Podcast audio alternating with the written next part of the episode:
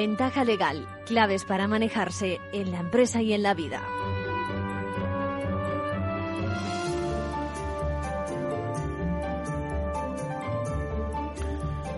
Muy buenas, ¿qué tal si hoy empezamos con una pregunta? Díganme, ¿tienen los abogados derecho a enfermar? Me explico, si caemos enfermos, cualquiera de nosotros, ¿por qué no se aplaza esa vista que habría de celebrarse ante jueces y tribunales, no? Parece simple la respuesta, pero ya verán, luego nos cuentan nuestros compañeros de la abogacía porque el tema no es ni mucho menos pacífico. Esta semana, fíjense, hemos conocido un nuevo caso de cláusulas abusivas con la cucha de protagonista y ha sido noticia también la filtración en Estados Unidos de la posible sentencia sobre el derecho al aborto en aquel país. Fíjense, lo extraordinario no es el cambio de sentido de la interpretación que el alto tribunal haga del tema, eh, sino esencialmente la fuga de información. Fíjense, aparte Aparte vamos a comentar también qué sentido puede verse modificado ese modelo americano de interpretar el derecho a la vida, ¿no? Bueno, también, también me ha preguntado un seguidor de Ventaja Legal acerca de la posibilidad de despedir en pleno ERTE. Tiene sus dudas y el caso es que no nos da mucha información, pero sí alguna pista del escenario en el que se mueve su empresa. Por otra parte, bueno, ¿sabían que la administración de consumo puede castigar las conductas impropias, por ejemplo, en el mundo financiero o también en el sector del transporte o, o de las comunicaciones? Bien, lo hace, lo hace cuando presentamos nuestras denuncias. Anímense, ¿no? Y también tenemos que saber que la cuantía de dichas sanciones pueden ser tan grandes que igual hacen reflexionar a la empresa, aquella empresa que persiste en dichas prácticas en el mercado. Para conocer más del tema vamos a conectar con Jesús Cuartero. Él es responsable del Departamento de Defensa de Consumidores del Gobierno Balear porque uno piensa que está minusvalorada la función de dichos departamentos y hay que darles a conocer, promover, promover también que se denuncie tanta irregularidad porque, repito, hay que contar con el efecto que algunas de esas sanciones puede tener en, en el mundo, en este caso en el mundo financiero. Nos va a hablar él de cláusulas, de un caso de cláusulas IRPH. A modo de aperitivo, quiero que escuchen ahora su consejo, su consejo de acudir pidiendo amparo a consumo, una vía tantas veces olvidada. Tradicionalmente, los consumidores vienen a consumo por problemas pequeños. Cuando tienen problema con un banco importante, no vienen a consumo, van directamente a un abogado. Ya. Y a veces el banco les dice, este tema no es pacífico y puede que ganemos, puede que perdamos. Ya. Y entonces ya no presentan pleito, ya no presentan pleito y lo abandonan. Ya. Pues no, vengan a consumo, porque claro. si hay una cláusula abusiva, nosotros le vamos a pedir explicaciones al banco. Claro. No vamos a poder hacer como el juez de obligarle a que le devuelva lo que le ha cobrado más pero a lo mejor si ese importe que le tiene que devolver son 15.000 euros y nosotros le ponemos al banco una multa de 150.000 euros, bueno. el banco se lo, va a, se lo va a pensar para el siguiente que venga a reclamar. Y habrá también casos donde el propio banco, viendo que hay una oposición eh, seria, formal, rigurosa, también entre en razones, claro. ¿no? Claro, la cuestión está en que los consumidores se conciencien y vengan a denunciar. Claro. Porque con una denuncia sola no tenemos fuerza frente a un banco. Claro. Pero si tenemos 100 denuncias, Bueno. 100 denuncias se pueden convertir, Sí, sí. no te exagero, en 50 millones de euros en multas al banco. Eso hace mucho Ya daño. por sí, 50 sí. millones el banco se lo va a pensar. ¿eh? Bueno, en la segunda parte vamos a escucharle con más detalle y también vamos a, conectar con Alberto Cabello, presidente de la Asociación de Jóvenes Abogados, AJA, que ha creado una guía práctica para salidas profesionales. Es todo un regalo para esos nuevos colegiados, los jóvenes abogados, incluso quienes quieran estudiar la carrera. Parece mentira, pero no había una guía así a mano, ¿no?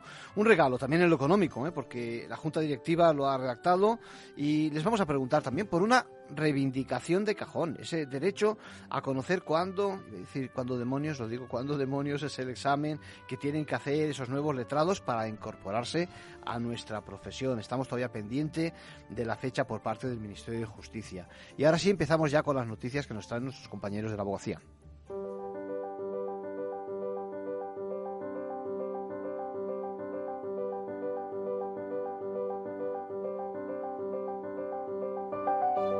Ahora en Ventaja Legal, la actualidad semanal de la abogacía. Bienvenidas Isabel y Lucía, ¿qué tal? Hola, buenas tardes. Todo vuestro. Saludos a todos. Hoy empezamos hablando del derecho a enfermar. El Consejo General de la Abogacía ha pedido a los diferentes grupos parlamentarios que en el proyecto de ley de eficiencia procesal se contemple la enfermedad del profesional de la abogacía como causa para la suspensión de vistas y procedimientos. También les contaremos cómo se vivieron las séptimas jornadas de ontología que se celebraron la semana pasada en Oviedo y en las que se habló del secreto profesional, las sanciones pecuniarias y la confidencialidad de las comunicaciones con los clientes y les hablaremos de la importancia de tener una hoja de encargo para no verse obligado a reclamar en los tribunales el pago de un servicio. Y comentamos de forma muy breve otras noticias de la última semana. Hoy comienza a funcionar la nueva versión del Exnet, la 5.1. Incorpora varias mejoras como su uso desde los principales navegadores, la integración con autofirma para realizar operaciones de firma electrónica o la posibilidad de mandar notificaciones electrónicas de mayor tamaño. Celebrar el 45 aniversario del atentado contra los abogados de Atocha. Tuvo lugar este sábado con la entrega de los premios de la Fundación Abogados de Atocha al Movimiento Democrático de Mujeres y a la Federación Española de Banco de Alimentos. El Pleno del Consejo de la Abogacía emite un comunicado sobre la intervención de las comunicaciones de abogados. Rechaza cualquier posible intervención de las comunicaciones de los profesionales en el ejercicio de su profesión como salvaguarda del derecho fundamental de defensa. El Consejo General del Poder Judicial traslada a Justicia la necesidad de crear 176 nuevas unidades judiciales este año. La Comisión Permanente ha especificado las 70 que considera prioritarias y la conferencia de los lunes de esta tarde tratará sobre las tipificaciones penales en la sustracción de teléfonos móviles. A cargo del magistrado José Luis Rodríguez Laín será a partir de las cuatro y media y puede seguirse online en formacionabogacía.es. El proyecto de ley de eficiencia procesal ya recoge varias reivindicaciones del Consejo General de la Abogacía en materia de conciliación, como la suspensión de procedimientos por maternidad y paternidad, las navidades inhábiles judicialmente, pero falta algo muy importante, que se contemple también la enfermedad del profesional de la abogacía como causa para la suspensión de vistas y procedimientos. Y por eso el Consejo ha redactado una enmienda en la que pide que se suspenda el curso del procedimiento cuando el profesional por enfermedad o accidente requiera hospitalización y en caso de baja médica sin hospitalización hasta que reciba el alta o por razones de salud pública mientras dure la situación. Además, la abogacía ha pedido que la duración de la baja sea similar a la que se establece en la legislación laboral. El Consejo General ya se ha puesto en contacto con los diferentes partidos políticos para que apoyen esta modificación en el Congreso y Senado. La aprobación de esta ley, prevista para este año, supondrá un gran paso hacia la conciliación. Este será uno de los temas que se abordarán este jueves y viernes en las decimocuartas jornadas de comisiones de relaciones con la Administración de Justicia. Marga Cerro, presidenta de la Comisión de Igualdad de la Abogacía Española equilibra muy bien el derecho fundamental a tutela judicial efectiva y el acceso a la justicia de, la ciudadanía con nuestro derecho a conciliar, que no confrontan, que están salvaguardados a la par de que nosotros podemos conciliar. Cerro confía que la norma se apruebe con margen suficiente para que en la Navidad de este año se puedan disfrutar todas las vacaciones judiciales.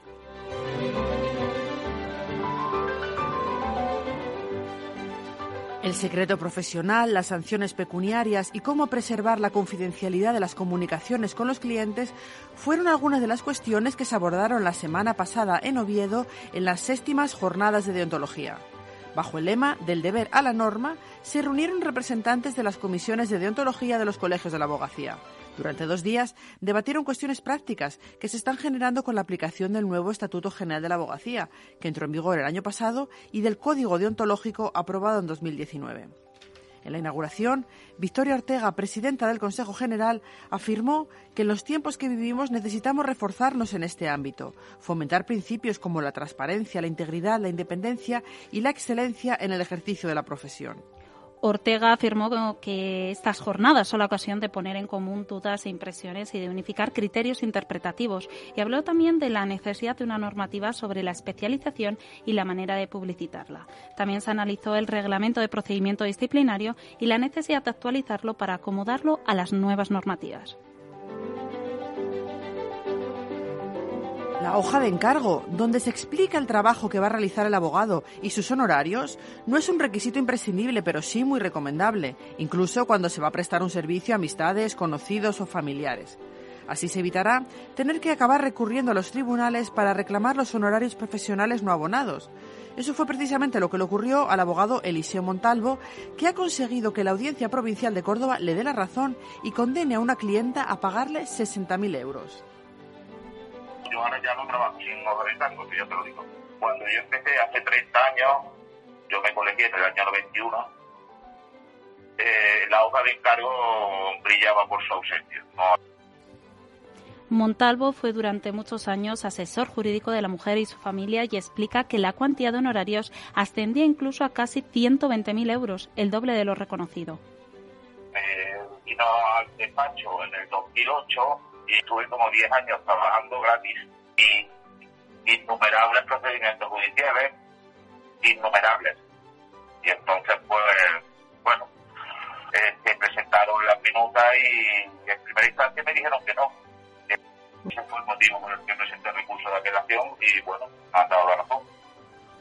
El documento aportado por el letrado fue un único recibo expedido por el cobro de 30.000 euros, en el que también se reconoce que se adeuda aún la cantidad de 60.000 euros que serán pagados a la formalización de la compraventa de un inmueble. La sentencia dice que la inexistencia de un pacto previo sobre honorarios no implica que la clienta no deba de abonar cantidad alguna por los servicios. Este fallo no es firme y cabe recurso en el Tribunal Supremo.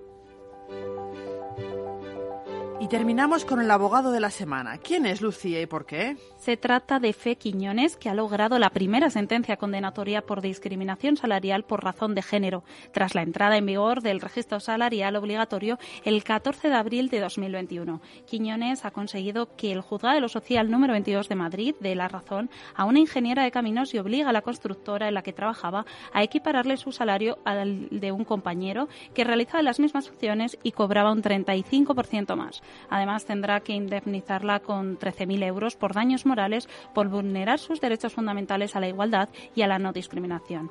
María José Cominero, ingeniera de caminos, fue contratada hace 12 años como técnico titulado superior y en 2015 pidió una reducción de jornada por guarda legal y ese mismo año la empresa contrató con un salario más alto a un técnico de estudio. Eh, María José Cominero tenía una gratificación que recibía hasta 2015, que dejó de recibirla. Es cuando pide un octavo de reducción de jornada, no le vuelven a dar una gratificación extraordinaria. Y sin embargo, a un compañero que contratan en esa misma fecha, no solo le pagan más, sino que le dan eh, gratificaciones extraordinarias sin excepción cada año. Junto al registro retributivo, en el que se aprecia una diferencia salarial llamativa entre hombres y mujeres, la Inspección de Trabajo realizó un informe de las desigualdades existentes a través de entrevistas a los diferentes trabajadores. La empresa no logró dar una causa objetiva y razonable de esa diferencia salarial. Enhorabuena a la abogada y a la trabajadora por este fallo pionero. Con esto terminamos por hoy. Hasta la semana que viene. Gracias Isabel, gracias Lucía.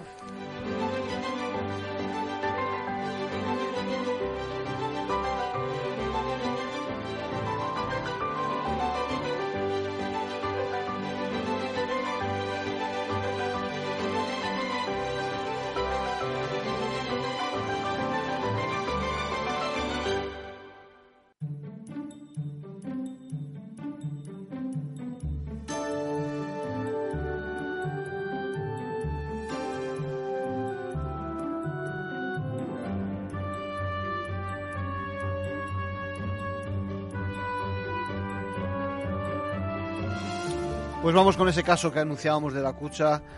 La sospecha de que se nos cobra por todo cuando estamos hablando de una entidad financiera, eh, yo creo que la tenemos todos, ¿no? Lo que pasa es que si no hay un servicio a cambio, no hay derecho a que se nos cobre, ¿no? Hay que estar encima de cada caso y esta vez ha sido, eh, ya digo, Bank donde eh, se ha planteado el tema. La comisión se generaba precisamente por una práctica bien sencilla. Cada vez que alguien hacía un ingreso en una cuenta, mm, pues decidía eh, si se quería incluir o no información extra porque en el caso en el que se incluyera en ese capítulo concepto tenía que pagar dos euros más. Fíjense que quien lo ingresaba era un tercero, ni siquiera era el titular de, la cuenta. Parece que en realidad esto ya está incluido. La justicia el eh, Tribunal Supremo opina precisamente eso, que no se trata de ningún servicio añadido y que como titulares de nuestra cuenta, recordemos, ya pagamos una comisión de mantenimiento. Es más, esa tarifa ¿eh? es una cláusula no negociada en una actuación relacionada con el servicio de cajas y que merece el calificativo de abusiva. Fíjense que además se da la circunstancia, se lo acabo de adelantar, de que esos dos euros los tiene que pagar eh, un tercero, es decir, aquel que no tiene en realidad ninguna relación contractual con la entidad financiera. Por lo tanto, hay que, hay que eh, eh, eh, congratularse, reconocer el acierto y la persistencia que la Asociación de Personas Consumidoras y Usuarias Vasca ECA-ACU ha tenido, ha ganado el pleito, tuvo que luchar en cada una de las instancias y lo único recordarles es que todavía hay comisiones por ahí por discutir, cuando por ejemplo nos cobran no dos, sino cinco euros por poner ese concepto cada vez que presencialmente acudimos a nuestra propia oficina muchas veces para hacer un ingreso en nuestra propia cuenta corriente. Eso todavía, todavía está corriendo hoy en día.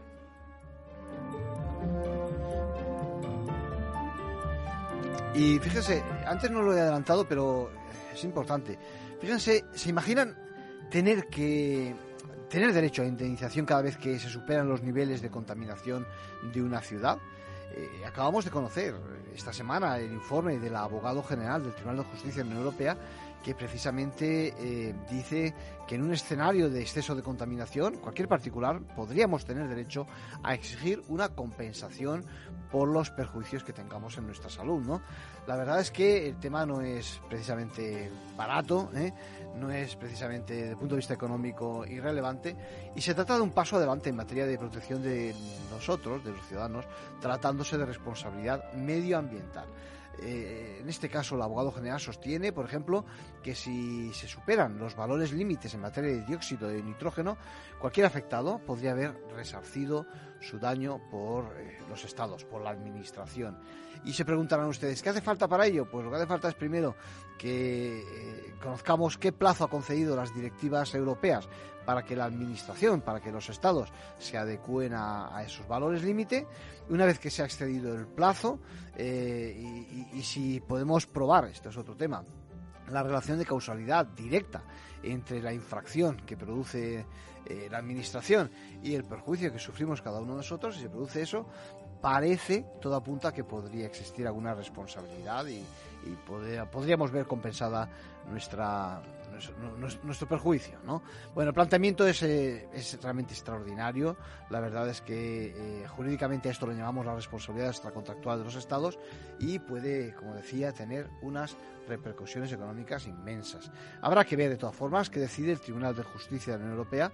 Eh, se trataría, ya digo, de atribuir responsabilidad a los estados por una omisión, es decir, por un no actuar algo que no es tan sencillo en derecho, pero sin duda, sin duda alguna, abre un debate sobre la eficacia de la política de los diferentes estados en la defensa de nuestro medio ambiente.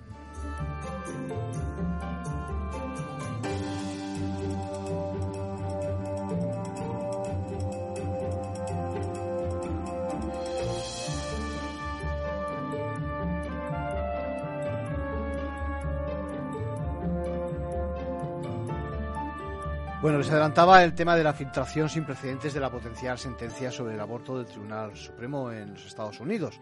La verdad es que ha, supuesto todo, pues eso, una, una, una, sorpresa que se produzca ese tipo de eventos. La verdad es que los nueve magistrados eh, se, han, se, han, visto desbordados. Es probable que cambien el actual enfoque de despenalización del aborto desde que, existe en realidad desde 1973, donde se declaró que era un derecho que merecía protección a nivel constitucional y a nivel federal. Lo que ocurre ahora es que de nuevo se abre ese debate en la calle, un debate que nunca eh, se cerró eh, y que pone sobre la mesa si merece la protección de la vida antes de nacer el, amparo constitucional. ¿eh? la verdad es que lo que se pone en realidad sobre la mesa es si son los ciudadanos los que tienen que decidir sobre el tema a través de sus políticos o por el contrario ser, ha de ser una decisión que le incumba a la justicia. El Tribunal mm, Supremo, que en este caso hace funciones de interpretación de la Constitución, dice que puede perfectamente reinterpretar la misma 50 años después. ¿eh? Dice que la Constitución no dijo nada sobre el aborto, que fue una idea, eh, la de la Constitución, la de perdurar en el tiempo, que no se puede pronunciar el Tribunal Supremo con calzador sobre el tema como hizo tanto, tanto tiempo atrás. La realidad es que de producirse el cambio, lo que va a ocurrir es que la pelota va a quedar en el tejado de cada uno de los estados que componen precisamente el país. Y va a surgir, esto es lo que temen los que están a favor del aborto en estas condiciones, va a surgir un mapa muy marcado por las posiciones de los principales partidos. Allá donde los republicanos triunfan, eh, pues eh, se producirá, habrá cambios, ¿eh? penalizando el aborto y a todo aquel que colabore con el tema y apenas habrá modificaciones en los estados de ascendencia demócrata. Por lo tanto, es muy probable que el debate se traslade de en este caso, de la justicia y de los medios de comunicación de las urnas, con la perspectiva de las actuales elecciones, las midterm que se dice, y de momento ya podemos ver movilizaciones de unos y otros, eh, y bueno, con la postura del presidente Biden, católico por cierto, eh, y con un tema animando a que precisamente se produzca eh, la votación a nivel federal. Lo que pasa es que las cuentas no salen y no sabemos si realmente, aunque él lo pretenda, se logrará despenalizar o en este caso, sí, despenalizar en este caso eh, la interrupción de la vida.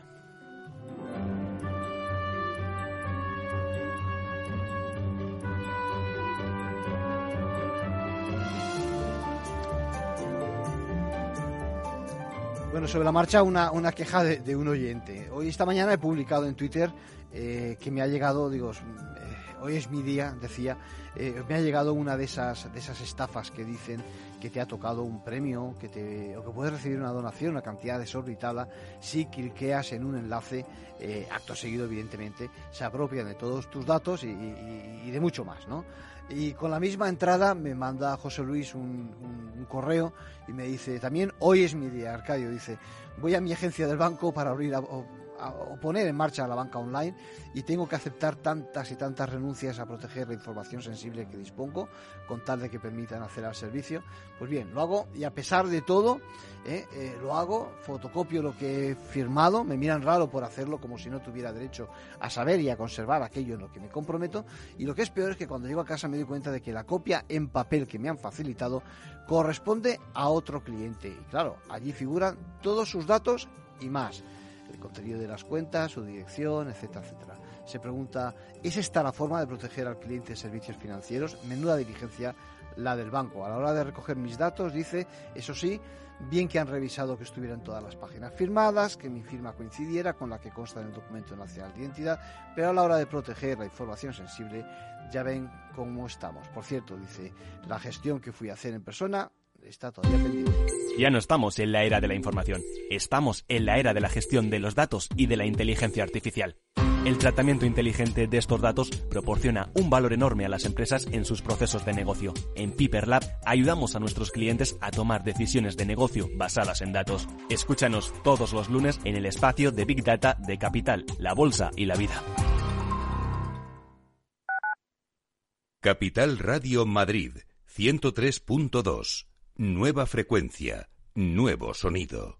Disfruta de la mejor cocina gallega en Montes de Galicia. Todo un clásico moderno en el barrio de Salamanca. Disfruta de la variada dieta atlántica, de las mejores carnes y pescados tratados con respeto y transparencia y regados con una de las mejores bodegas de la zona. En grupo, en familia o en pareja, Montes de Galicia te ofrece el espacio perfecto en cada ocasión.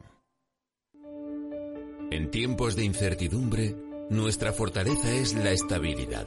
En Nordea, pensamos que el equilibrio, la fiabilidad y la experiencia importan. Nuestra estrategia Stable Return muestra un sólido comportamiento en el largo plazo para sus inversiones. Invierta en estabilidad. Invierta en tranquilidad. Descubra más en nordea.es.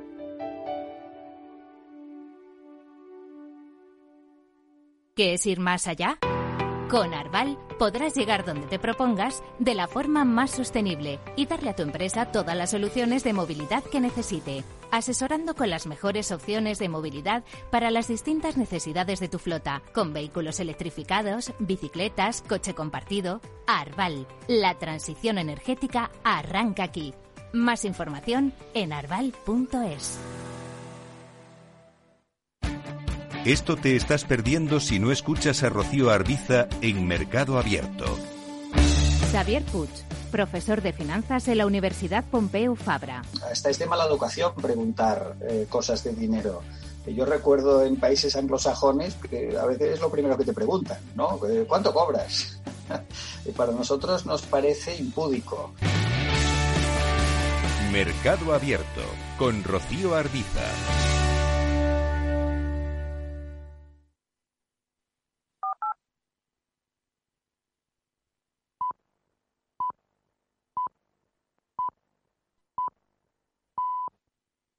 Ventaja legal con Arcadio García Montoro.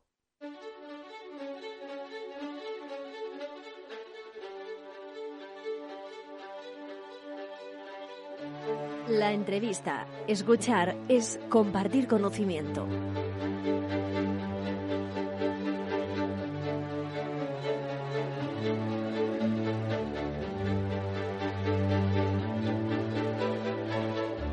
Bueno, pues como decía, tenemos al teléfono a Jesús Cuartero. Jesús, ¿cómo estás?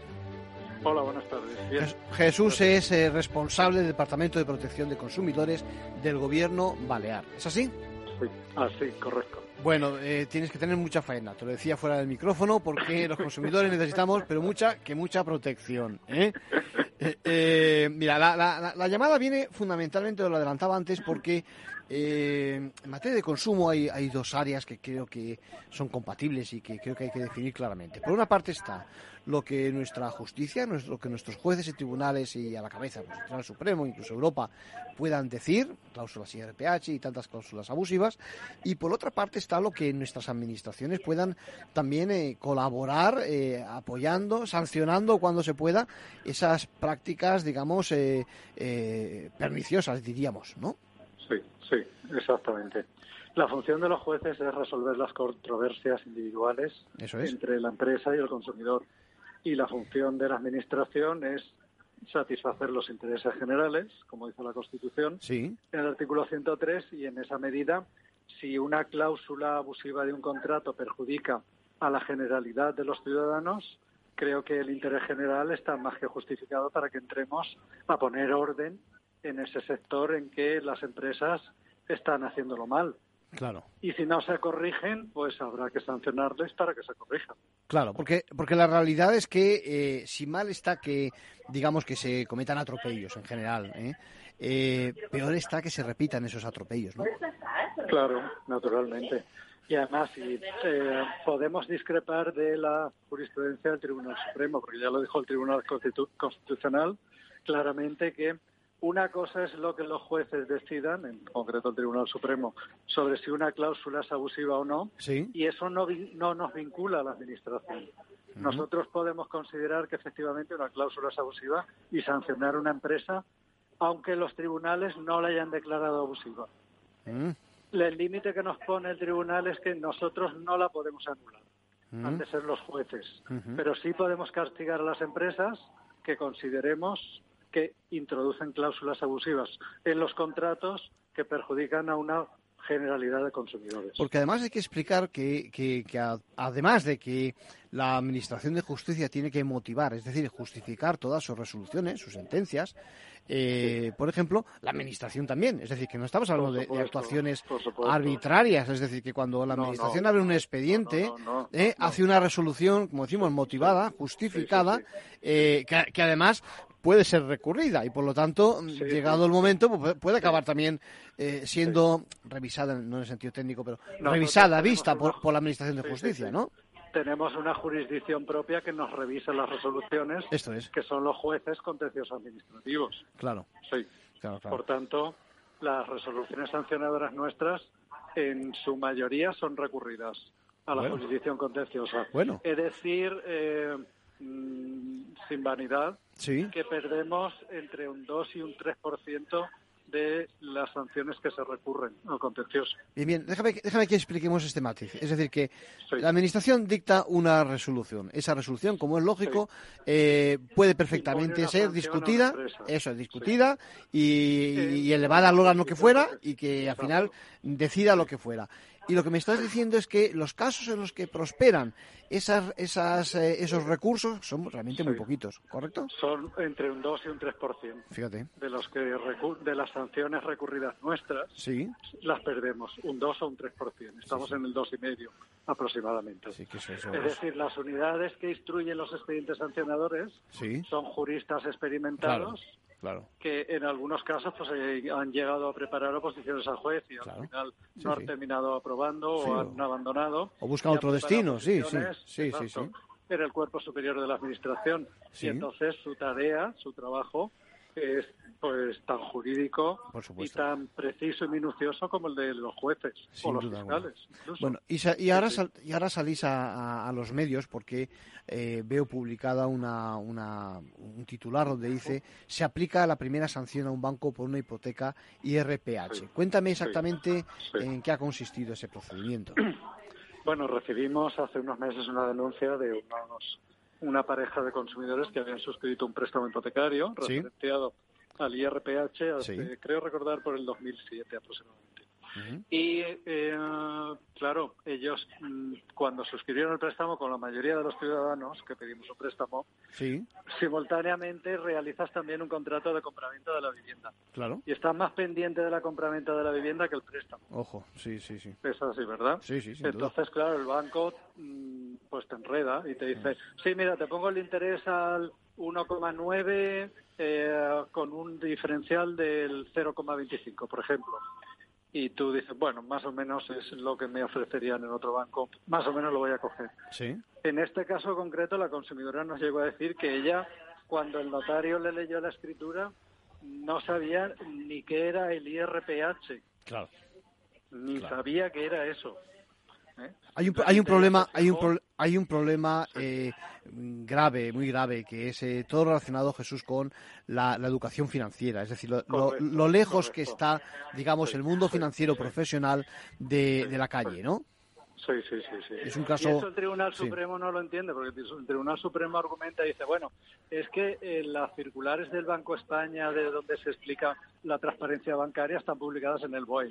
Pero, señores del Tribunal Supremo, ¿quién lee? si los juristas nos cuesta. no nos leemos esas normas de rango tan pequeño como las circulares del Banco de España, no nos las leemos. Y, nos cuesta y nos cuente, nos cuesta también interpretarlas, ¿eh? Entenderlo, sí, sí, entenderlo cuanto menos una, un consumidor medio de la calle que no sabe. Ahora, después de la crisis financiera, la gente sabe lo que es el Euribor. Ya pero antes de la crisis financiera la gente no diferenciaba el MIBOR del Euribor del IRPH porque el notario te leía rápido y corriendo la escritura y, tú no te enterabas de nada. Yo, Jesús, más bien diría, creo que lo que saben es que si aparece la palabra IBOR, euro o sin euro o lo que fuera, saben que tienen que poner más atención, pero realmente llegar a, comprender, digamos, las fórmulas, los algoritmos y demás, eso requiere otro nivel, ¿no? Y en este caso, en efecto, os llegó ese caso, ¿no? Y Cuéntanos, entonces. Y entonces le dijimos al banco, a ver, ¿qué información le disteis a esta pareja sí. para que eh, firmara este préstamo? Sí. Y el banco nos dijo, bueno, nos dijo, le hemos dado toda la información necesaria. Bueno, pues apórtennosla ustedes para que lo veamos. Pues no nos aportaron nada. Sí, la escritura. Entonces, claro, la escritura leída rápidamente por un notario ah, es información suficiente para que un consumidor se case con su banco durante 25 años y paga un interés por encima del Euribor, generalmente un punto o dos más, no, no es suficiente.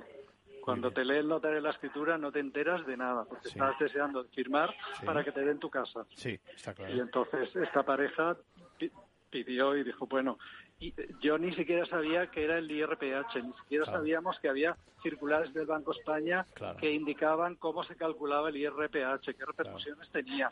No me dijeron en los dos años anteriores qué evolución había tenido el IRPH en comparación con el Euribor. Es decir, no les informaron. Les informaron. Y eso es lo que le castigamos al banco.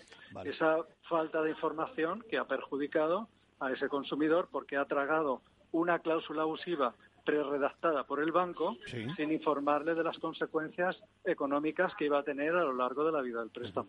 Jesús, Jesús se me ocurre que cuántos cuántos consumidores habrán en la misma situación.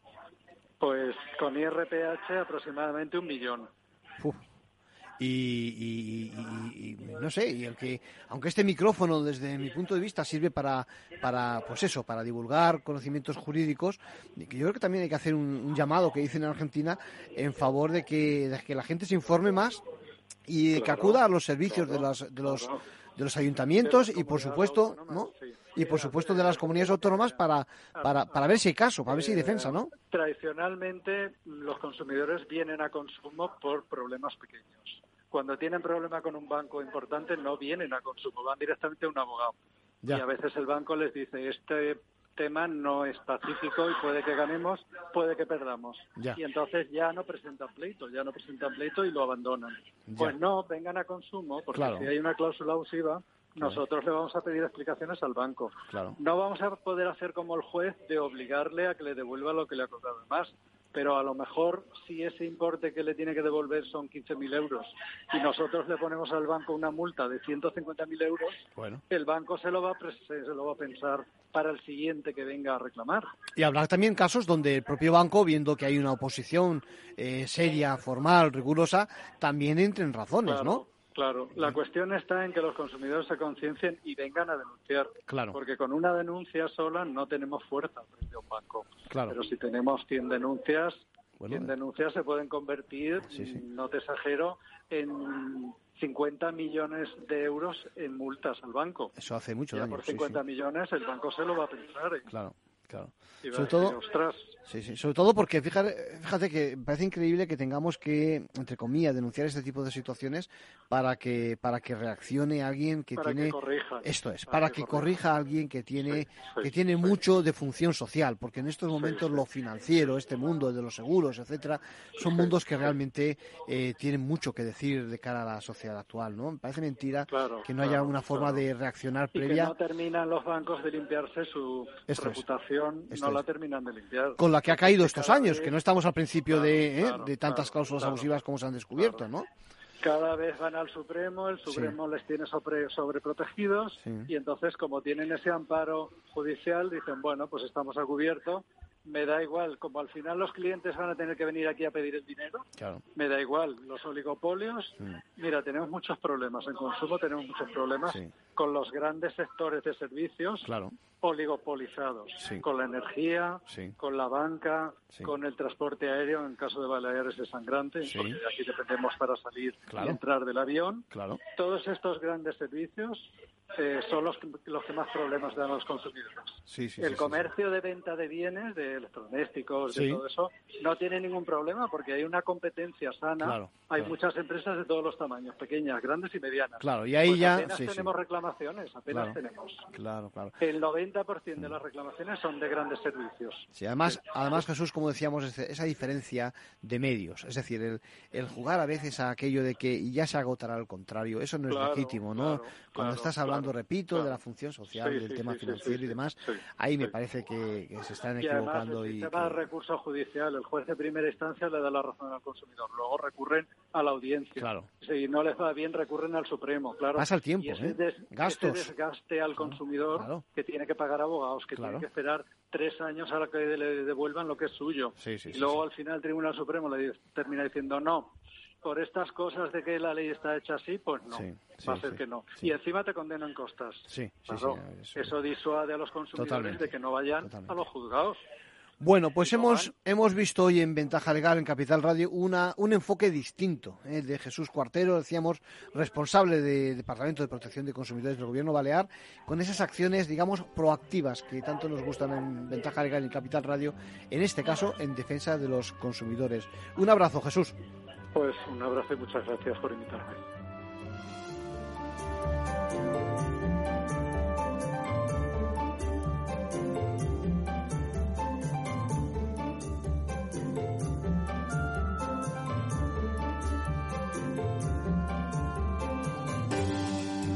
Vale, y ahora vamos a, vamos a llamar a Alberto Cabello con el fin de palpar la realidad de nuestros jóvenes estudiantes y, de recién licenciados. Saben que estamos hablando del el presidente de la Asociación de Jóvenes Abogados. ¿Cómo estás, Alberto? Hola Arcadio, buenas tardes, todo genial, muchas gracias. Bueno, tienes mucha faena, ¿eh? porque hay, hay muchas quejas y vamos, vamos a hablar de algunas de ellas y estoy seguro que vosotros estáis detrás por ayudar a, a los jóvenes eh, eh, que se quieren incorporar a nuestra fenomenal profesión. Lo primero, enhorabuena por la obra que vais a sacar. Cuéntanos en qué consiste.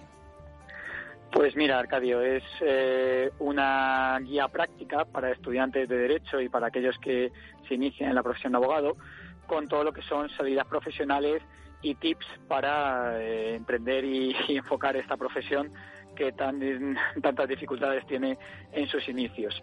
Es un regalo que nosotros eh, hemos hecho a la abogacía y a los estudiantes de Derecho, es eh, esta guía y este libro está realizado por la Junta Directiva que yo presido de la Agrupación de Jóvenes Abogados de Madrid. Y es un regalo que hemos hecho a todo el mundo porque va a ser un ebook o un EPUB descargable de manera gratuita y al mismo tiempo pues hemos hecho una edición limitada para dar a aquellos que se colegian en el, en el ICAM y a aquellas personalidades pues que, que tenemos relación para que tengan esta obra también de manera física y puedan disfrutarla. Sabes, Alberto, me parece una excelente idea porque fíjate que cuando la gente habla de, de, esta, de esta carrera, del grado de Derecho en estos momentos, todo el mundo habla de la multitud de opciones que hay, de las posibilidades que hay, etcétera, etcétera, pero hasta ahora yo no los había visto nunca en un solo escrito y con una orientación como las que estoy leyendo sobre la marcha en vuestro, en vuestro libro. Por lo tanto, me parece una forma de empezar eh, fenomenal.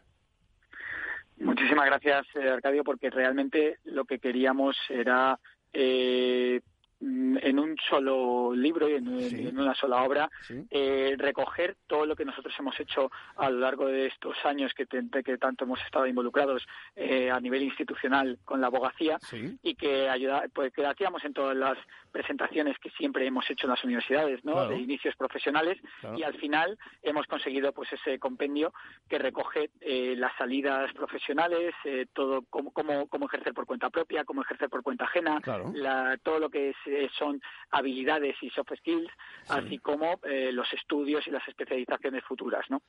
Muy bien. Eh, además aquí veo todo tipo de salidas, es decir, y veo además que explicáis desde cómo se ejerce desde tu propio despacho hasta cómo se puede ¿no? opositar, las salidas para la oposición y evidentemente explicáis eso, la importancia que tiene la parte corporativa, ¿no? la parte también de liderazgo para, para los letrados, ¿no?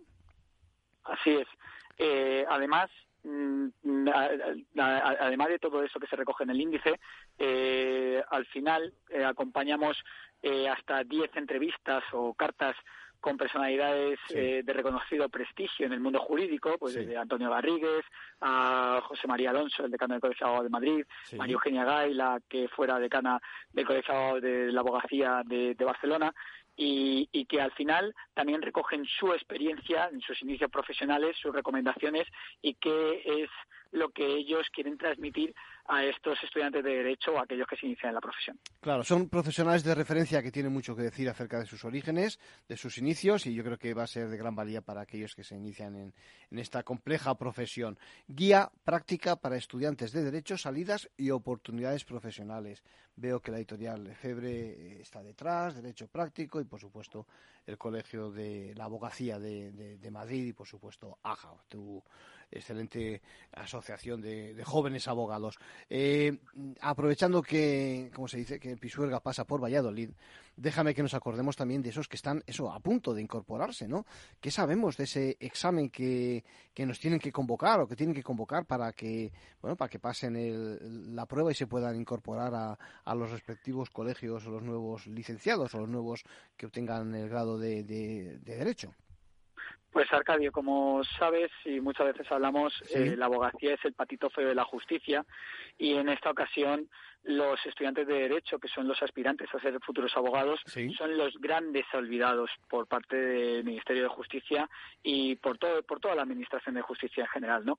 Ya sabes que con ayuda del Grupo de Abogados Jóvenes de Barcelona y con el CONEDE, que es el Consejo Nacional de Estudiantes de Derecho, conseguimos que por lo menos eh, dejasen de mirar hacia otro lado, que llevamos ya tres años en cada edición reclamando que por favor el Ministerio de Justicia eh, fije una fecha para ese examen y por lo menos hemos conseguimos que se activasen hace ya dos meses atrás, pero no tenemos fecha para el examen en sí, ¿no? ¿Qué es lo que ocurre con esto? Que deja a todo el mundo en un limbo y una inseguridad jurídica absoluta, ¿no? Tanto para organizarse su futuro profesional como para organizarse su futuro personal, como para prepararse un examen que es importante, porque si no fuese importante, pues que eh, apartémoslo, que no se haga y, lo, y, lo, solucionamos antes, ¿no?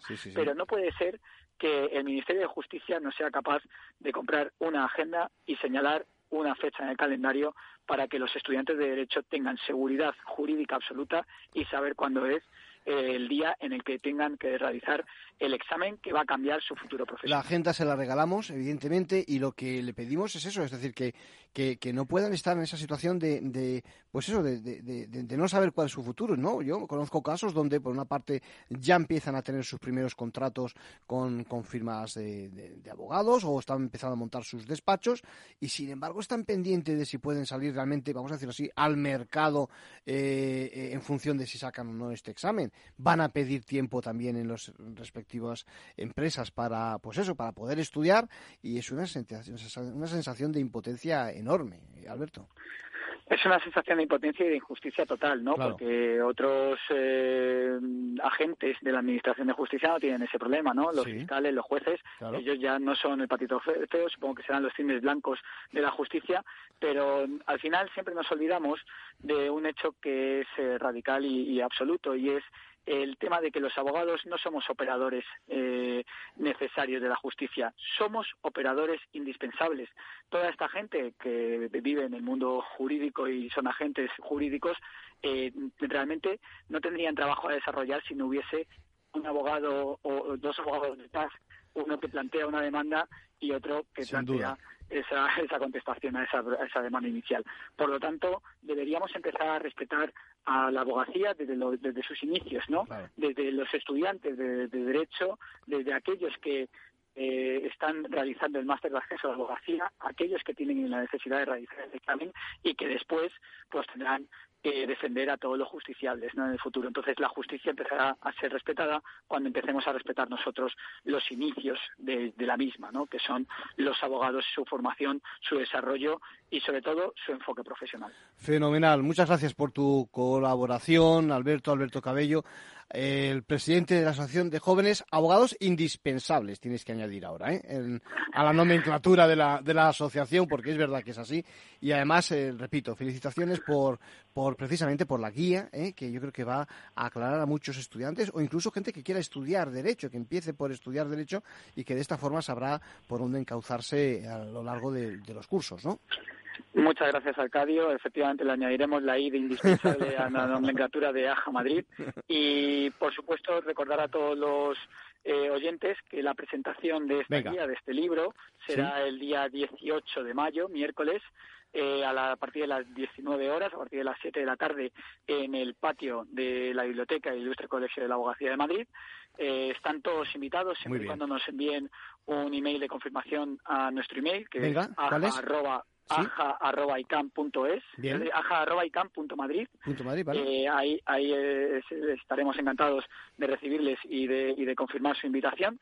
Y, por supuesto, una vez que hayamos presentado la guía, podrán descargar la misma eh, en formato ebook o en formato EPUB, eh, bien sea a través de nuestra página web de aja de www.ajamadrid.es o bien a través de eh, la web del Colegio de Abogados de Madrid, del EFEBRE o de Derecho Práctico, que son los colaboradores de la misma. Fenomenal, Alberto. Un abrazo.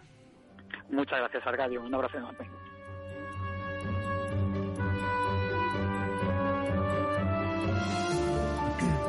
Bueno, vamos a ver si tenemos tiempo de resolver un par de asuntos más. Uno que nos plantea un contribuyente eh, afectado por aquello que se denomina la plusvalía municipal, nos pregunta cómo están las cosas a fecha de hoy. Fíjense, es uno de aquellas personas que adquirieron o, heredaron, en este caso parece que compró un inmueble de naturaleza urbana entre esos días 26 de octubre y el 10 de noviembre de, de 2021 eh, había un problema acerca de si eh, había que abonar en efecto y cómo la conocida plusvalía municipal. recibieron con agrado una sentencia del Tribunal Constitucional que había anulado precisamente un cálculo del impuesto y, el decreto ley que hizo la reforma entró en vigor pues precisamente 15 días más tarde, por lo que durante ese tiempo no había forma de liquidar el, importe.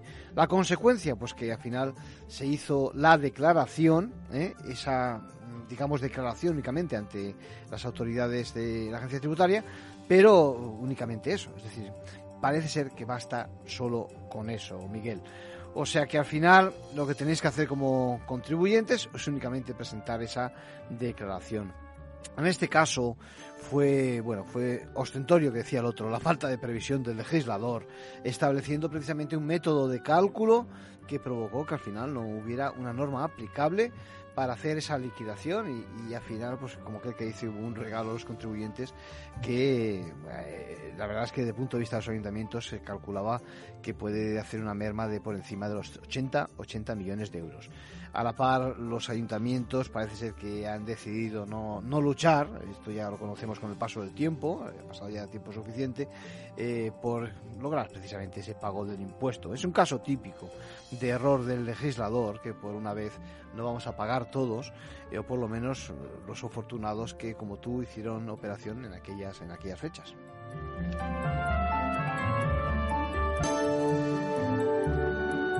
Y otro caso de naturaleza fiscal, de impuestos, de reinversión de vivienda habitual. Saben que eh, la ley te concede un plazo de dos años eh, y Hacienda eh, se lo discutía en este caso a, una propietaria porque decía que se había excedido en ese plazo. la contribuyente que nos llama nos dice si está en el mismo caso y por lo tanto si se puede ahorrar eh, el tener que hacer una imposición eh, en este plazo, ¿no?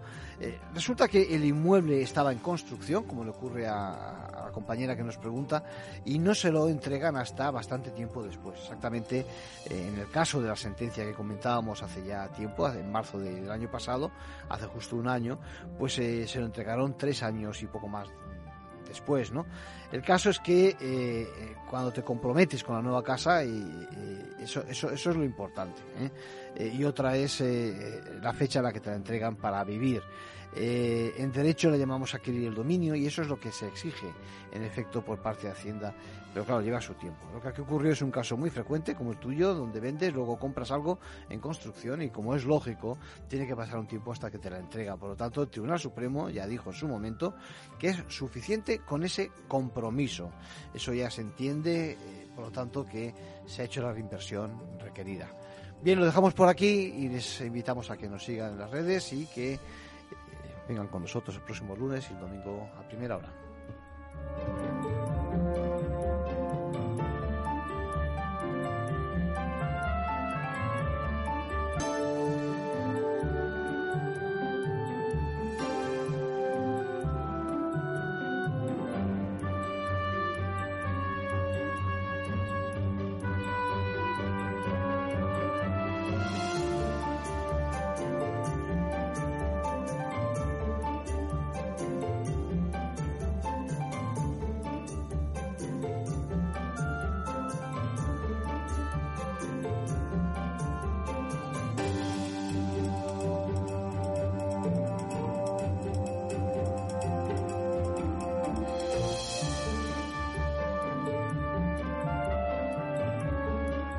Ventaja legal con Arcadio García Montoro.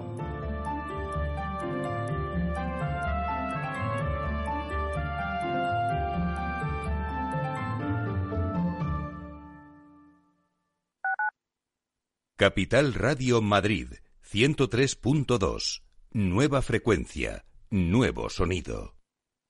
Capital Radio. Si mantienes la cabeza en su sitio, cuando a tu alrededor todos la pierden, si crees en ti mismo cuando otros dudan, el mundo del trading es tuyo.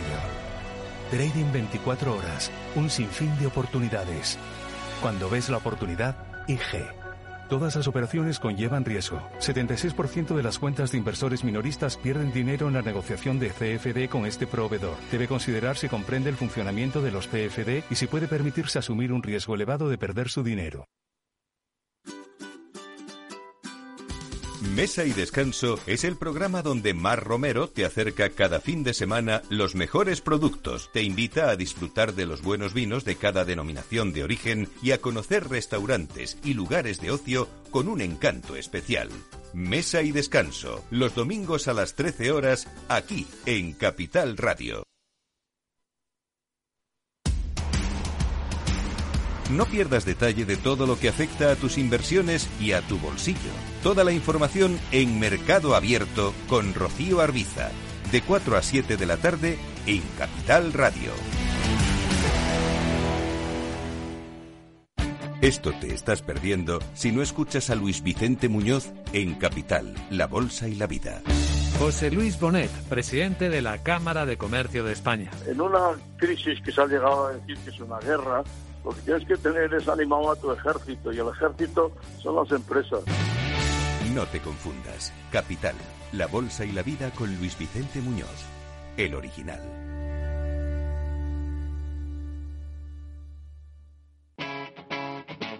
Capital Radio.